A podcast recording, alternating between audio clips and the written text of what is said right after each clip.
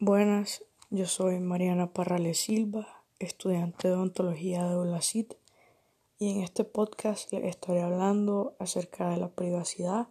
o acceso a datos de salud para salvaguardar la vida de los ciudadanos.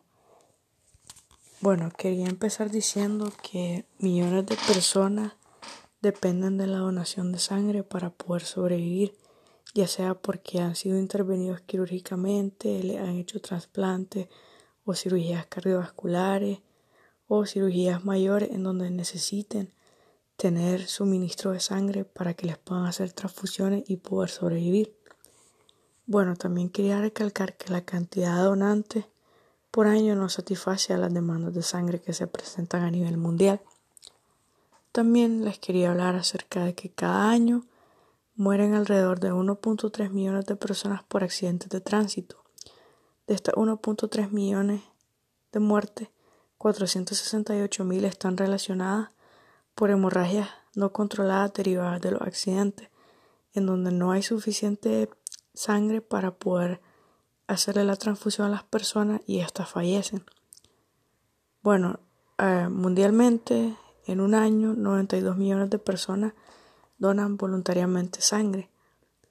pero 30 millones de estos donantes solo lo hacen por una vez en su vida, o sea, no vuelven a realizar ninguna donación. Es por esto que sería ideal tener un sistema en donde todos y todas tengamos acceso a saber cierta información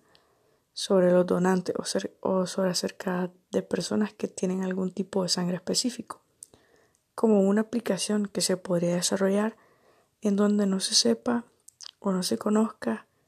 la identidad de las personas, ni su ubicación, ni su domicilio, ni su celular, ni su correo electrónico,